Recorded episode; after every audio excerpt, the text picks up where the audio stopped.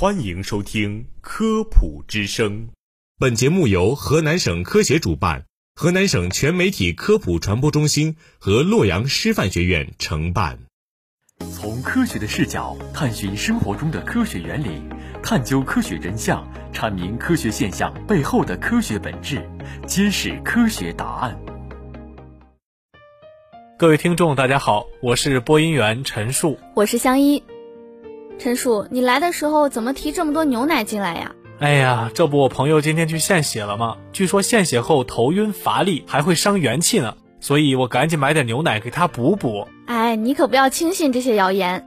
人类的生命活动离不开血液，不少人认为无偿献血是一件很平常又助人为乐的事，但是也有人对献血持有怀疑的态度。对献血是否影响身体健康存在疑虑和认识上的误区。今天我们就来科学的解读这些传言，打消大家的疑虑。有人说血液是人体的精华，不能轻易献血，一旦献血就会元气大伤。但事实上，人体的血液具有一定的自我更新能力，而且人体的调节机能能够迅速补充失去的血液，所以献血后并不会造成人体血虚，更不会伤元气。科学证明。健康人一次失血百分之十，在身体内能够承受的范围内，不会引起不适。有专家表示，献血后失去的水分和无机物，一到两个小时就会补充到位。血浆蛋白质是肝脏合成的，一两天内就可以得到补充。血小板、红细胞、白细胞也会很快恢复至本来水平。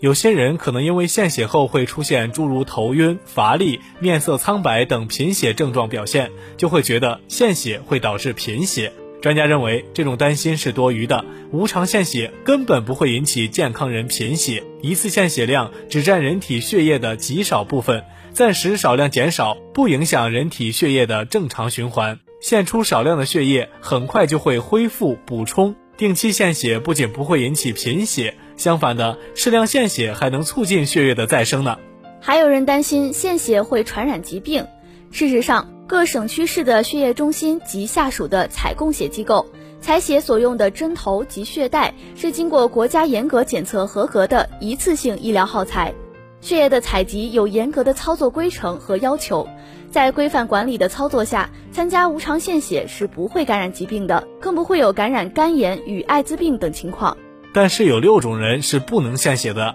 一是患有传染性疾病、过敏性疾病、结核病、心血管疾病、呼吸系统疾病、血液病、精神系统疾病、寄生虫病等疾病的人；二是半个月内拔过牙或进行过小手术的人；三是月经前后三天、妊娠期、流产术后未满半年、分娩哺乳期不满一年的女性；四是患有感冒、肠胃道炎不满一周、肺炎不满三个月的人。五是五年内自身输过血液或成分血的人，六是半年内进行过较大手术的人。另外，献血前要注意几个事项：一、学习献血知识，消除紧张心理；二、献血前三天不要服药；三、献血前不饮酒；四、保持充足的睡眠，不做剧烈运动；五、献血前不宜吃高脂肪或高蛋白的食物，建议清淡饮食，以防止血液浑浊，影响血液质量。六、献血前两天如有感冒、咳嗽等症状，应暂缓献血。